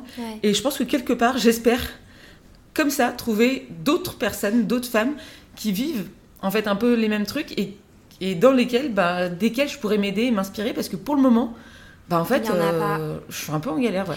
Mais moi, ça a été une demande d'une amie à moi qui est salariée et qui se pose la question d'entreprendre. Elle, euh, elle en à sa deuxième grossesse et elle voulait se lancer en même temps. Et en fait, elle m'a dit ça serait hyper intéressant que justement tu aies une femme euh, qui entreprend en ayant une grossesse ou en ayant un enfant en bas âge en fait. Et ça a été une demande parce que bah ouais, il y en a pas, il n'y a pas de figure. Et aussi, tu vois, il y a ce truc de ouais, ça, ça, peut être tellement mal vu que je pense qu'il y a plein de femmes qui n'osent pas prendre la parole sur ce sujet-là parce que forcément, si peut-être tu kiffes pas ce moment de grossesse cocooning ou que euh, t'es pas omnibilé par ton enfant, ben il y a des gens, tu vois, je suppose qui font des raccourcis de t'es une mauvaise mère, tu parles mal de ta grossesse. Ou tu vois, j'ai vu des, un peu des reportages, des fois je crois que c'était sur Brut, d'une personne qui disait ben avoir un enfant, ça m'épanouit pas autant que je pensais. Le regret d'être mère, ouais. Le regret d'être mère. Ouais. et en fait, il y a une vague de haine sur ce genre de contenu, tu vois, où je me dis, mais oui, peu de femmes comme toi osent prendre la parole sur ça aussi parce que c'est pas compris. Ouais, le regret d'être mère, c'est super intéressant. Moi, je m'étais beaucoup intéressée à ça parce que la maternité n'était pas une évidence pour moi. Enfin, je, me suis interrogée en fait. Contrairement à beaucoup de gens, c'est un peu le chemin par défaut. C'est comme le CDI en fait. On te dit par défaut, tu vas faire un CDI, tu vas acheter un appart et tu vas te marier et tu vas avoir des enfants. Donc le chemin par défaut, c'est avoir des enfants, mais quelle est l'alternative? Qu'est-ce que c'est les conséquences de cette alternative? Pourquoi est-ce qu'en fait on accepte aussi peu les gens qui n'ont pas d'enfants? Je crois qu'il y a 5% des femmes qui assument le fait de ne pas vouloir avoir d'enfants, c'est très peu. Euh, et, pourtant, euh, et pourtant, je pense qu'on n'est pas toutes euh, faites, pour être, être mère. Et moi, je me suis, je me suis beaucoup interrogée là-dessus. Donc, effectivement, ouais, je, te rejoins sur, sur le fait de porter cette, cette, cette, ouais, cette voix un peu. Mm. Et du coup, ben, c'est quoi, toi, qui t'a donné envie et confirmé, en fait mm. Enfin, je sais pas s'il y a des trucs, tu vois, mais je me dis, bah, vu que tu t'es questionné, mm. un petit peu les points de, de réflexion que tu as eu par rapport à ça? Ouais. Euh, en fait, euh, moi, je suis passée par plein d'étapes. Alors, quand j'étais petite, euh, tu vois, j'ai vécu dans un environnement où, voilà, une femme doit être mère, c'est logique, c'est la suite normale des choses, etc. Donc, t'as ça. Donc, c'était un peu logique, mais je n'avais pas interrogé le désir de maternité. Ensuite, il y a, il y a eu aussi une étape où, où je me suis dit, bah, est-ce que c'est si bien que ça? J'ai avorté une première fois. Et, euh, et ça, tu vois, euh, sur le, la première fois, ça m'a pas fait grand chose, tu vois. Enfin, ça m'a pas fait grand chose. Si, ça m'a beaucoup bouleversé émotionnellement, mais. Mais, euh, mais ça n'a pas trop interrogé ce désir-là. Je me suis dit, ah oui, oui, ok. T'es plus détaché. Ouais, ouais, j'étais ok, je veux toujours avoir un enfant, là, c'est juste pas le bon moment, etc. Donc, mais, mais en fait, j'ai vécu, juste après cet avortement, une période de beaucoup de grosses, pardon, de grosses remises en question. Et euh, là, j'ai commencé à interroger le désir de maternité, notamment avec le féminisme. En fait, il s'est passé, je vais te remettre les, choses chronologiquement, ça va être plus clair. J'ai avorté, j'ai découvert le féminisme avec l'avortement. Ok. Parce que, en fait, euh, j'ai découvert plein de choses, mais euh, bah, notamment que. En fait, je, ressentais des, des, émotions contradictoires et je comprenais pas vraiment pourquoi. Et c'est en allant dans le féminisme que j'ai eu des réponses. Ah, Par exemple, c'est ça qui t'a euh, aidé et qui a ah bah lancé ton chemin du féminisme. C'est ça, exactement. Ça a été l'élément déclencheur du féminisme. Ça a été vraiment l'avortement. Moi, j'étais dans un monde où le, système patriarcal m'allait très bien. Je, ok. je limite à avoir un, mec riche, me marier avec lui et, euh, tranquille. et, être en, guillemets, entre, guillemets, entre guillemets tranquille. Mais c'était un peu ça euh, ma, ma, vision de la vie. Quoi. Intéressant. Et en fait, avortement. Et là, j'ai fait ah ouais, mais en fait. euh, bah, quand j'avais 28 ans, ok, mais en fait, pourquoi à 28 ans euh, bah, Déjà, pourquoi je suis dans des trucs un peu contradictoires sur l'avortement? Euh, il s'est passé des trucs. euh, enfin, j'ai appris que j'étais enceinte, que j'allais avorter dans un pays où l'avortement est interdit. Mm. Donc là, tout de suite, bah, en fait, forcément, Panique. quand tu arrives chez la gynéco, la gynéco te dit, bah, en fait, ici c'est interdit. Bon, j'étais en vacances, hein. Ouais. mais ici c'est interdit. Tu fais, ah ouais, en fait, on n'est pas tous euh, au, même, au, même, Ouais. au même level. Je suis rentrée en France. J'ai eu une gynéco qui m'a filé un, un médicament qui n'avait pas d'attestation de mise sur le marché. Je me suis sentie hyper seule. Euh, bah, c'est un, un médicament qui est utilisé, hein, qui s'appelle le Cytotex, qui- mais qui a jamais eu d'autorisation de mise sur le marché pour l'usage de l'avortement. Ouais. Donc c'est un peu comme le médiator, c'était utilisé, mais pas pour. Il n'y avait pas d'attestation pour cette, cette indication-là. Donc là, tu vois, j'étais dans un parcours, j'étais un peu seule et je me suis vachement retrouvée dans des forums avec des nanas qui parlaient. Et là, tu découvres une espèce de sororité, de soutien ouf avec des meufs que tu ne connais même pas, qui limite entre elles, tu vois, créent un réseau. Et, ça, tu vois, ça m'a beaucoup marqué, même encore aujourd'hui, je pense, dans Ramène ta fraise. Ça n'a rien à voir. Mais tu vois, tu découvres en fait cette espèce de soutien, de. de de, de, ouais, de, sororité qui, est juste incroyable. Et donc, ce parcours a continué. Là, j'ai découvert le féminisme. J'ai découvert, en fait, que ce que c'était que d'être euh, une femme à 29 ans. Donc, au-delà de l'avortement, j'étais... euh, Bon, je suis passée à autre chose, mais femme, euh, presque 30 ans, euh, t'es célibataire, c'est quoi ta pression, en fait, la pression que tu peux ressentir par rapport au fait d'être en couple, euh, par rapport, du coup, au fait d'avoir un enfant? Pourquoi, en fait, tu vois, tu te sens moins légitime? Moi, j'étais dans une boîte où, en fait, je disais strictement la même chose qu'un autre mec, mais quand l'autre mec disait ça, Ça, bah, en fait, tout le monde l'écoutait. Et en fait, tu vois, j'ai commencé à m'interroger sur des choses. Je me dis, mais c'est vrai que c'est un peu chelou quand même. Ouais. Et donc là, j'ai dé- j'ai commencé mon chemin de déconstruction. Et dans ce chemin de déconstruction, tu as une partie qui est la maternité. Et euh, le désir de maternité. Et pourquoi En fait, on nous... la pression de la maternité repose sur la femme, Ouais. alors qu'un mec qui veut pas de- d'enfant, ben, on va juste se dire qu'il se concentre sur sa carrière, Exactement, il veut juste kiffer. et il kiffe. Et lui, il n'a pas cette pression, entre guillemets, de l'horloge biologique. Ouais, qui en plus est euh, très euh, bullshit, cette horloge biologique où on nous met une pression. euh, Ah bah, à aucun moment, t'as un, un timer dans tes, dans tes ovaires, hein, ça n'existe pas. Donc voilà, donc t'as as ce truc-là où je me suis interrogée, et après je me suis dit, mais en fait, est-ce que je veux vraiment un enfant, ou est-ce que j'ai vécu dans, ce, dans cette société où on te renvoie cette image de enfant égale bonheur, tu Ouais. vois? Et donc là, j'ai commencé à me dire, ah ouais, je suis pas sûre que je veux avoir un enfant et tout, machin. Et j'ai vécu un deuxième avortement, et là, euh, et là en fait, ça- c'est ça qui a fait mon déclic de, en fait, je veux un enfant. Ok, En fait, c'est irrationnel, ouais. j'ai aucune. D'ailleurs, et d'ailleurs, c'est ce que je pense encore aujourd'hui. C'est un coût de ouf financier, c'est un coût émotionnel, c'est un coût, mais à tous les niveaux en fait, avoir un enfant. temps. Quand tu parles aux parents, les parents ils sont épuisés, ils ont envie de dormir, ils sont au bout de leur life. Vraiment, genre quand tu entends un parent parler de son enfant, mais 90% du temps, il dit que ça le saoule en fait. Ouais. D'ailleurs, même 100% du temps, il lui dit que ça le saoule. Donc rationnellement, quand tu regardes de l'extérieur, à part l'image idéalisée et les gens qui ont marketé la grossesse comme la maternité, comme la parentalité, Tu te dis pas, ouais, gigot, euh, les yeux fermés. Hein. Bah, Bah, si t'écoutes vraiment ce que les gens disent et que t'es pas dans le truc un peu genre euh, princesse et tout, voilà, c'est ça. Mais il te fait des bisous 10 minutes et après il pleure, quoi, tu vois. Mais Donc, euh, ouais. Et en fait, quand tu regardes objectivement, ça a pas l'air ouf. non, ouais. Et mais par contre, voilà, cette deuxième, euh, ce- cette deuxième grossesse, ou avortement, là où je me suis dit, ok, en fait, j'ai quand même ce désir de maternité qui est irrationnel. J'accepte le fait qu'il soit irrationnel. J'accepte qu'il y ait une vraie part d'émotionnel. J'ai le sentiment, j'ai plus un sentiment de perte à ce, à ce moment-là. Et là, si tu veux, euh, et là, si tu veux, ça, ça a scellé, si tu veux, mon désir de maternité où je me suis dit, bon, en fait, c'est quelque chose que je veux et je suis prête à, je suis prête à me donner les moyens de, de l'obtenir. Et, et aujourd'hui, ben, je suis consciente, je pense avoir ce désir d'enfant en conscience, dans le sens où, ben, alors je vois qu'il y a euh, des, des enjeux Hmm. qui sont que tu vas gérer un autre être humain, etc., etc. Mais il y a aussi un autre enjeu qui est le ralentissement de ta carrière. Ouais. C'est-à-dire qu'en fait, aujourd'hui, euh, si je n'avais pas ma- mon congé mat, bah, je ferais 300 000 euros de chiffre d'affaires dans l'année. Ouais. Résultat, je vais peut-être en faire 200. tu C'est une, réalité, quoi. Et c'est une réalité. Et tu vois, tu as aussi ça, tu as aussi le sacrifice que ça représente en termes de carrière, majoritairement repose sur les femmes. Alors Thibaut, j'ai de la chance que c'est quelqu'un qui me soutient, etc. Mais la réalité, c'est qu'il n'aura jamais six mois de congé paternité, en fait. Alors que moi, je vais probablement prendre six mois de congé maternité. Ouais. Et donc, ce qui crée les vraies inégalités entre les femmes et les hommes, et ça, c'est un, ça- un truc qui a interrogé aussi mon désir de maternité, ce qui crée les vraies inégalités, c'est pas tant la discrimination à l'embauche, il n'y a pas beaucoup de discrimination à l'embauche quand on regarde les chiffres entre les femmes et les hommes. Par contre, il y a là où il y a un vrai écart qui se crée dans les carrières, c'est le moment où la femme a des enfants. Et plus elle a d'enfants, et plus en fait elle est ralentie dans sa carrière. Ouais. Donc c'est ça en fait qu'il faut voir. Une femme qui n'a pas d'enfants a à peu près le même profil de carrière que les hommes. Alors qu'une femme qui a des enfants, bah plus elle a d'enfants et plus en fait elle est en galère sur sa carrière.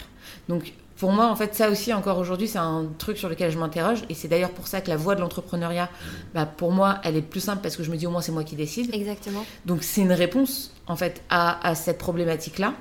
Mais, euh, mais elle existe euh, dans les, enjeux qu'il y a dans la maternité. Est-ce que je veux un enfant Est-ce que je veux pas d'enfant Qu'est-ce que ça implique dans le côté négatif de ne pas avoir d'enfant? Ben, ça implique de. Ça implique de des sujets autour de la gestion de la carrière et donc du pouvoir parce que c'est ce qu'on disait tout à l'heure quand on disait bah l'argent c'est aussi l'émancipation c'est aussi le pouvoir Complètement. Ouais, de te dire, bah, en fait, euh, tu, jamais, tu dépends jamais de ton ou ta partenaire. Et, euh, et à tout moment, tu peux partir. Et en fait, c'est ça, quoi. C'est de se dire, ben, si l'amour n'est plus là, ou si la, une relation devient toxique, ou mon environnement ne me convient pas, je peux euh, prendre mes affaires et partir, quoi. comme pour le job que je te disais tout à Exactement. en fait tu peux Mm. te dire euh, oui là je suis bien en CDI mais en fait euh, si je peux partir j'ai les moyens de le faire quoi Mais c'est intéressant ça, et c'est intéressant aussi euh, l'aspect congé mat, parce que justement, enfin il y a un moment, je m'étais intéressée sur le sujet, et j'avais vu que, comme tu disais, la, discrimina- la discrimination n'était pas forcément homme-femme, mais mère Mm. et euh, pas mère, enfin pas Mm. mère quoi, pas, Mm. pas de grossesse. Et où il disait que l'une des façons de gommer aussi un petit peu tous ces écarts, c'était que les entreprises obligent sûr. légalement à ce que les hommes aient le même nombre de euh, congés euh, que les femmes pour un bah, qu'il n'y ait plus de cette discrimination pendant les, gro- les grossesses et la naissance et que deux il disait que ça réglerait beaucoup de problèmes aussi de euh, responsabiliser le père dès le début Bien à sûr. passer du temps avec bien l'enfant. sûr bien sûr ouais c'est clair je suis totalement d'accord et bah moi si, si demain tu me demandais la la plus grande réforme que je ferais si j'étais présidente, Oui. mais je mettrais ça direct en fait. Allez, je mettrais euh, un an, présidente. je mettrais un an de congé maternité et paternité obligatoire en fait. Je pense que c'est- vraiment euh, ultra, ultra, ultra, ultra important. Parce que du coup, effectivement, ça fait que le travail, la compétence de s'occuper d'un enfant, quand la femme passe 4 mois versus un homme passe 28 jours, la compétence, elle devient plus compétente à Mhm. s'occuper de son... Elle devient 4 fois plus compétente, du coup, puisqu'elle passe 4 mois. Elle devient 4 fois plus compétente. Et donc, du coup, dans la vie, bah, elle sera... euh, c'est elle qui portera aussi plus la charge Mhm. du travail. Euh, c'est aussi ça, en fait. C'est parce qu'elle devient aussi, aussi parce qu'elle devient plus compétente, entre guillemets, euh, et parce que, ben, du coup, on lui dit que tu t'occupes à 100% de ton enfant pendant, pendant 4 mois, quoi. Ouais, et en fait, le père aide. Et Ouais, c'est la ouais. notion de il t'aide, il m'aide, et pas la notion de c'est réparti également, parce que c'est notre charge à tous les deux, en fait. Mais c'est pas réparti également, d'ailleurs, parce que quand tu vois, en fait, euh, c'est pas réparti également. Le père a 28 jours, la mère en a Et ouais, 4 c'est- mois. C'est par... Et d'ailleurs, la grossesse, alors, et ça c'est marrant, tu vois, euh, que je vais peut-être te parler de ça, mais dans, tu vois, il... alors il y a beaucoup de gens qui sont contre le, qui sont anti-féministes, qui te disent, ouais, mais de toute façon, on sera jamais égalitaire puisque physiquement, un, un homme ne pourra jamais porter d'enfant. Ouais. Ah, ouais, ouais, ouais. Donc oui, euh, effectivement, un homme ne pourra, un, un homme ne pourra jamais porter d'enfant. Et effectivement, bah, pendant la grossesse, moi je le vois, ça, ça installe une vraie inégalité. C'est-à-dire qu'en fait, Thibaut, sa vie, elle est juste normale. En fait, Euh, moi, je suis là à galérer, à essayer de pas avoir de nausées, à essayer en même temps de gérer le client, à essayer en même temps de ne pas dormir de la nuit parce que, enfin, d'essayer de dormir la nuit parce qu'en fait, j'arrive pas à dormir. Et ça, ça te ralentit forcément dans ton travail. Et, et la question, c'est, ok, qu'est-ce que je fais de cette information? Oui, un homme ne pourra jamais porter un enfant, bon, sauf euh, transi- transition, etc. Voilà. Mais, euh, mais qu'est-ce que je fais de cette information? Et, et du coup, moi, la manière dont on a essayé de le résoudre, dont on le résout euh, avec Thibaut, c'est que bah, il porte toute la charge euh, du travail Ok, euh, non rémunéré, donc c'est-à-dire tout le travail euh, à la maison. ok. C'est-à-dire que c'est lui qui gère tout. Enfin, 80% des tâches qui sont du travail ménager. Ouais, d'entretien, tout ça. bah voilà, vider le lave-vaisselle, euh, Ouais. machin, faire des trucs, envoyer des papiers, machin et tout, gérer ça. Bon bah voilà, c'est lui qui gère. Euh, gérer l'assurance de la voiture, tout, tout ce travail-là qu'on fait, qui, qui appartient au ménage, euh, que chacun gère euh, comme il, comme il veut, mais globalement, souvent c'est pourtant les femmes Ouais. qui font plus. Je crois que les femmes sont, font, euh, je crois que c'est 7 heures en plus. Ouais, c'était un. Ouais. Le chiffre est assez scandalisant. de plus que de tâches ménagères que les hommes. Ouais. Et, euh, et en fait, euh, donc voilà, nous, la, la manière dont on a résolu ça, c'est bon, bah, moi, je porte le, je fais le travail de la grossesse, qui est un travail, parce qu'en fait, euh, tu, voilà, c'est juste que t'es pas payé pour ça, mais c'est un travail parce que ça te prend de l'énergie, ça te prend du temps, ça te prend de l'argent. Et, euh, et lui, en fait, il, euh, il, euh, il, il récupère le, le, le reste. C'est trop intéressant, ouais. Ouais. Et pareil, les deux premiers mois de la naissance, donc lui, il a un congé, enfin, il a un congé paternité de, de 28, mois- 28 jours Et il a pris ses vacances après, donc il a deux mois en tout. Et, et, on a convenu que c'était lui qui faisait les nuits, toutes les nuits. Trop bien. Bah ouais, c'est cool. Comme ça, tu dis, bah ça rééquilibre, comme tu disais, cette inégalité en fait. Et, mm. Et ça responsabilise euh, bah, le père dès le début. Mm. Je trouve ça trop, trop Après, évidemment, que peut-être que je ferai des nuits ou voilà, tu vois, il n'y a pas de voilà. Mais en tout cas, il y a cette notion de. On essaye un petit peu de rétablir, bah, parce qu'en fait, pendant neuf mois, tu as souffert, tu as fait souffrir ton corps, tu as, enfin, as, voilà, travaillé. En fait. Et en plus, tu dois te lever. Et en plus, si après, pendant les deux mois, tu dois te taper machin, donc voilà. Donc l'idée, c'est de se dire, bon, ok, en fait, toi, tu as travaillé pendant neuf mois, euh, tu as galéré, etc. Et tu as porté, en fait, bah, à moi de porter. Euh, voilà, d'une Ce nouveau poids, ouais. ouais. Mm. Ok, je trouve ça hyper intéressant et je pense que. Enfin, je te remercie d'en avoir euh, parlé aussi ouvertement parce que je pense que ça peut. Enfin, ça va faire écho dans beaucoup à beaucoup de personnes et, et pas que les personnes qui, qui, vivent leur grossesse, mais aussi les personnes comme moi qui la vivent pas, mm. qui se questionnent. Mm. Et que pour moi, c'est. Euh, Enfin, j'en parle beaucoup avec d'autres femmes entrepreneuses et, euh, et, c'est ce, truc de d'un côté, tu as ce questionnement et d'un côté, tu pas envie, mais en même temps, tu te poses la question et tu sais pas des fois faire la part des choses entre est-ce que je commence à avoir envie parce que c'est la société mm. ou parce que j'ai envie mm. Tu vois, et, et, je trouve qu'un épisode comme ça, c'est assez précieux parce que bah il y en a pas beaucoup. Enfin, je sais pas s'il y en a. Et euh, ouais, du coup, merci. C'est. Euh, je pense que ça peut être une. Et aussi, tu vois, cet épisode euh, peut être une boîte à outils pour la prochaine fois qu'un mec euh, me dit euh, Mais c'est plus facile d'entreprendre quand on est une femme, tu vois, parce que il y a aussi ce truc de toi, tu galères déjà plus dans ton quotidien, et en plus, il y a des gens qui disent Ben non, mais c'est plus facile la vie quand t'es une femme, tu souris, et t'as des clients, et machin, et, et tu vis la grossesse, c'est trop cool, parce que nous, les hommes, on n'a pas ça, tu vois. Ouais. En tout cas, ouais, c'est ça. S'il y avait une idée à retenir, c'est que c'est, c'est, que c'est des sentiments ambivalents. Que c'est normal, en fait. Enfin, qu'on vit dans une société qui est patriarcale, on vit dans une société où on vit des injonctions sur la maternité, qu'on n'est pas toujours libre, euh, vraiment, de penser ce qu'on veut. En réalité, on est quand même vachement conditionné, qu'on culpabilise, du coup, de ressentir certaines choses ou de pas les ressentir. Et, euh, et, en fait, même dans la grossesse et même dans la maternité, il y a des sentiments ambivalents. C'est pas parce que tu es enceinte que c'est trop bien tout le temps. Euh, et, non, en fait. Mais le but, c'est juste de trouver ta manière à toi d'arriver à gérer.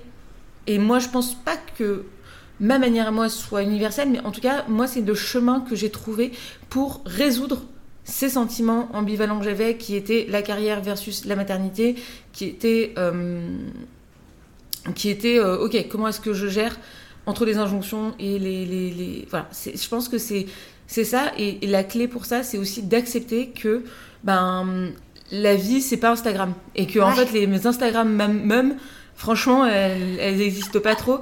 Et a fortiori, les Instagram même entrepreneuses, ben... Il y en a peut-être encore moins. Ouais, c'est ça. Il y en a peut-être encore moins. Et, et, à nous, et à chaque personne qui vive ces questionnements-là et qui vivent ces questions, de les partager parce qu'il n'y a que en en parlant que on se reconnaîtra les unes les autres et on se dira putain mais en fait j'ai pas besoin de culpabiliser j'ai pas besoin de me sentir mal parce que elle aussi elle le vit elle aussi elle a ça et, et je pense que la parole et du coup on en revient à ce qu'on disait au début sur la prise de parole le fait de, de, libérer des voix bah c'est quoi en fait c'est d'un point de vue sociétal c'est aussi bah, visibiliser des, douleurs, visibiliser des problèmes. Et ça, c'est notre responsabilité à tous. Mm. Tu vois. Et moi, je l'incarne parce que, bah oui, euh, je, je voilà, j'ai une communauté, etc. Mais je pense qu'on on gagnerait toutes à, euh, à, en tout cas, essayer de, de, le faire un peu plus. Ouais. Et c'est, bah, comme je te disais en off aussi, c'est l'une des raisons pour lesquelles euh, j'ai lancé ce podcast, de, de, de, à chaque fois écouter des personnes culpabiliser d'aller mal, culpabiliser de douter, culpabiliser de, de plein de choses. Et, euh, et, en fait, je me disais, mais individuellement, on a les mêmes douleurs, comme tu dis. Euh, bah ok, euh, autant, autant se les, les partager, quoi. je te propose de passer au jeu des questions. Go Yes, allez. Donc je vais sortir l'enveloppe. C'est l'enveloppe des questions. En fait, c'est des questions qui sont liées à des émotions. Donc en général, on en tire entre euh, deux, ou trois. Ok. Je vais en prendre deux. Suspense. Ok. Je la lis? Ouais. La dernière fois que tu as pleuré, pourquoi? Ah. euh, La dernière fois que j'ai pleuré, c'est marrant. Euh, c'était il y a hum, une semaine. Et en fait, moi, la grossesse, en ce moment, au troisième trimestre, ça me renvoie à un état de vulnérabilité. Et je pense d'ailleurs que c'est comme ça aussi qu'on s'est retrouvé à avoir. Euh, tu vois, parce que les femmes, euh, quand on regarde des squelettes de femmes euh, très vieux, on en retrouve en fait qui physiquement n'ont pas tant de différence que ça avec les hommes. Et qu'est-ce qui s'est passé? C'est qu'en fait, il y a eu des siècles et des siècles d'esclavagisme des femmes où elles ont été pas réduites. En fait, à un moment, c'était. Voilà, c'est assez catastrophique. Et ce qui a fait qu'en fait, on sait aussi, on a perdu en taille, en poids, etc. Et et en fait, pourquoi Une des raisons pour laquelle, parce que pourquoi il y a un sexe qui a pris le, dessus par rapport à un autre? En fait, c'est ça la, vraie question. Et, euh, et, en fait, la maternité, le fait d'être enceinte, ben, euh, crée un état de enfin c'est une des hypothèses que ça crée un état de vulnérabilité qui fait qu'au bout d'un moment ben, en fait euh, tu un des deux prend le dessus et donc Ceci étant dit, je vais en revenir à ta question qui est la dernière fois que tu as pleuré. moi, au troisième trimestre, dans l'état dans lequel je suis, je me sens, dans, dans ma vie personnelle, dans un état de vulnérabilité énorme. Vulnérabilité, ça veut dire quoi? Ça veut dire euh, je suis euh, ultra insécure. Enfin, Thibaut, il m'aide énormément. C'est-à-dire que euh, en fait, il est ultra présent. chaque pas que je fais, s'il y a un problème, je l'appelle. Enfin, alors que dans la vie, je suis pas du tout comme ça. Je suis entrepreneuse. Je, sais, je fais par moi-même. Mais en fait, la grossesse me met dans un état de, pas de dépendance affective, mais en tout cas de besoin. De besoin, exactement. Et je m'appuie beaucoup sur lui et il est très présent et j'ai une chance énorme. Ok? Mais c'est vrai que c'est pas de ma personnalité de base. Quand on voit bah, voilà, que je, je fais, j'entreprends, je, voilà, j'ai pas peur, je, je, tout bon, j'aide les femmes à faire ça. Donc tu vois, j'ai pas du tout ce truc-là de base, mais la grossesse parfois me renvoie à ces états-là de vulnérabilité. Ok. Et donc la dernière fois que j'ai pleuré, euh, c'est quand euh, Thibaut est parti deux jours en week-end. Alors, il est parti deux jours, mais j'ai pleuré tous les jours. Alors que normalement, je m'en fiche. Je me dis, ah, c'est trop bien, je vais pouvoir faire mes trucs, je vais pouvoir bosser tranquille. Et là, mais j'ai pleuré tous les jours. Voilà. Alors, je sais pas si c'était les hormones, je sais pas si c'est mon bébé qui m'envoie des signaux en mode, euh, tu ne dois pas te, séparer du, du, père, du, père, de ton enfant, tu vois. Je sais pas. Ouais, c'est ça. Je sais pas ce qui s'est passé, mais en tout cas, j'étais dans un état de vulnérabilité de dingue. J'ai fait que pleurer, ce qui ne me ressemble pas du tout. Euh, donc voilà, c'est la dernière fois que j'ai pleuré. et, j'en rigole parce que, parce que objectivement, il n'y a aucune raison. Euh, non, bah, à ce moment-là, euh, ça, bah ouais, ça t'a touché, quoi. Et c'est une nouvelle facette euh, de tes émotions que tu explores. C'est ça. La dernière fois que j'ai dit que, que j'étais à quelqu'un, bah, c'était à Thibaut ce matin. À Thibaut ce matin Voilà. On aura beaucoup parlé de lui, décidément. Je parle jamais de lui dans les podcasts, mais bah, je, vais lui faire écouter. content. ouais, c'est ça. ouais, ouais, c'est la dernière fois, mais, mais, mais ouais, la, grossesse, ça, et, et, du coup, je trouve que ça, ça demande ça demande, et je terminerai par ça, euh, d'avoir une vraie prise de conscience chez les hommes. Et je sais pas s'il y a des hommes qui nous écoutent dans ce podcast, parce que peut-être que jusqu'à maintenant, tu vois, ils se sont dit, ah ouais, c'est des trucs de meufs, des trucs de grossesse, de maternité. Mais en fait, l'importance des hommes. le, combat du féminisme, ou le, n'appelons pas féminisme s'il y a des gens que ça dérange, mais en tout cas, la responsabilité, elle incombe aussi aux hommes. Et moi, ce qui me permet aujourd'hui d'être comme ça, c'est aussi parce que j'ai quelqu'un qui est dans le camp euh, adverse, entre guillemets. Euh, alors, c'est pas le camp adverse. Enfin, il y a aussi, en fait, le, féminisme, c'est pas les hommes contre les femmes, c'est tous ensemble contre le patriarcat. Et on a besoin d'alliés euh, du, côté, euh, du côté des hommes parce que bah, c'est un peu comme quand on fait la révolution. La révolution, bah, elle est faite par les gens du peuple, mais il faut aussi une élite bourgeoise qui, euh, tu vois, qui sont dans le camp des oppresseurs, mais qui adhèrent en fait à, euh, à, au fait que en fait les inégalités sont des injustices et du coup qui aident euh, à, à, déconstruire le truc de l'intérieur parce qu'en en fait, faut bien arriver au sommet du, de la pyramide. Et ben c'est un peu la même chose, c'est de se dire qu'en fait, les hommes ont aussi leur part de responsabilité et leur part de déconstruction. Et qu'est-ce que c'est que d'être un homme et d'être engagé dans, euh, dans ce combat-là, c'est pas prendre la parole pour les femmes, c'est pas faire à leur place, c'est les écouter et leur dire ok de quoi tu as besoin, mm. comment je peux t'aider? Et en plus, je trouve qu'il y a un aspect, tu vois, des gens qui sont contre le féminisme justement parce que c'est contre les hommes, où je me dis toujours mais je suis tellement pas d'accord parce que le féminisme est aussi bon pour les hommes, tu vois. Genre si ça peut les rallier un petit peu, c'est euh, déconstruire euh, la masculinité toxique, déconstruire le fait de pas pouvoir parler et, et, explorer aussi tout ça. Et, en fait, enfin, je trouve ça dommage que ce soit pas mis en avant aussi. Euh, enfin, je sais pas si c'est que c'est pas mis en avant ou pas entendu, mais quand on me dit euh, t'es féministe, t'es contre les hommes, non, au contraire. Tu vois, euh. bah oui, parce que quand tu dis à un garçon qui tombe et tu lui dis ben tu dois pas pleurer, t'es un homme. On empêche les hommes aussi de verbaliser leurs émotions, on empêche les hommes de verbaliser leurs problèmes. Et ça, bah, ça c'est douloureux aussi pour eux, tu vois. Et puis on tombe dans les extrêmes de les femmes qui expriment leurs émotions sont des hystériques, des hystériques. Et les hommes arrivent pas du tout à communiquer et tout. Et en fait, ben, t'es en mode, euh, ça peut s'arranger. C'est ça. Mais du coup, c'est toxique aussi. Là où t'as raison, c'est que la masculinité, enfin, le, le, patriarcat est aussi toxique pour les hommes, pour le coup. Et, et, oui, c'est pas les hommes contre les femmes, c'est. les femmes contre les hommes, c'est tous ensemble contre le patriarcat et eux aussi ont intérêt à déconstruire ça. Et je conseillerais, je terminerai par ça, un livre qui s'appelle euh, Tu seras un homme féministe, mon fils. Euh, moi j'attends un garçon, du coup. Du coup, il est sur sa table de chevet. Et du coup, il ouais, c'est ça. Et, euh, et il explique en fait l'intérêt de, de, se déconstruire en tant qu'homme. Ok, et eh ben je te remercie. J'ai adoré enregistrer cet épisode. Je trouve que. Enfin, ça va être une vraie euh, boîte à outils et je pense que je vais le réécouter justement pour, euh, même moi, mes, mes, points de réflexion sur le sujet. Donc je te remercie. Bah, merci à toi pour l'invitation, c'était un plaisir. Et euh, je pense qu'on est allé très loin dans la déconstruction de pas mal de choses. Et, et bon, c'est vrai que je partage rarement ça, même sans ce soit un tabou, mais en tout cas dans cet angle-là, on, parle plus de business et d'écriture de vente que de que d'émotion et de maternité. Donc c'était un plaisir de, aussi de, de le partager avec toi. Merci. Merci à toi Manon. Si vous avez aimé cet épisode, vous pouvez me laisser 5 étoiles ou un commentaire, ça m'aidera beaucoup. Et vous pouvez aussi me rejoindre sur mes newsletters sur le slow living et la gestion des émotions, le lien est en description. Merci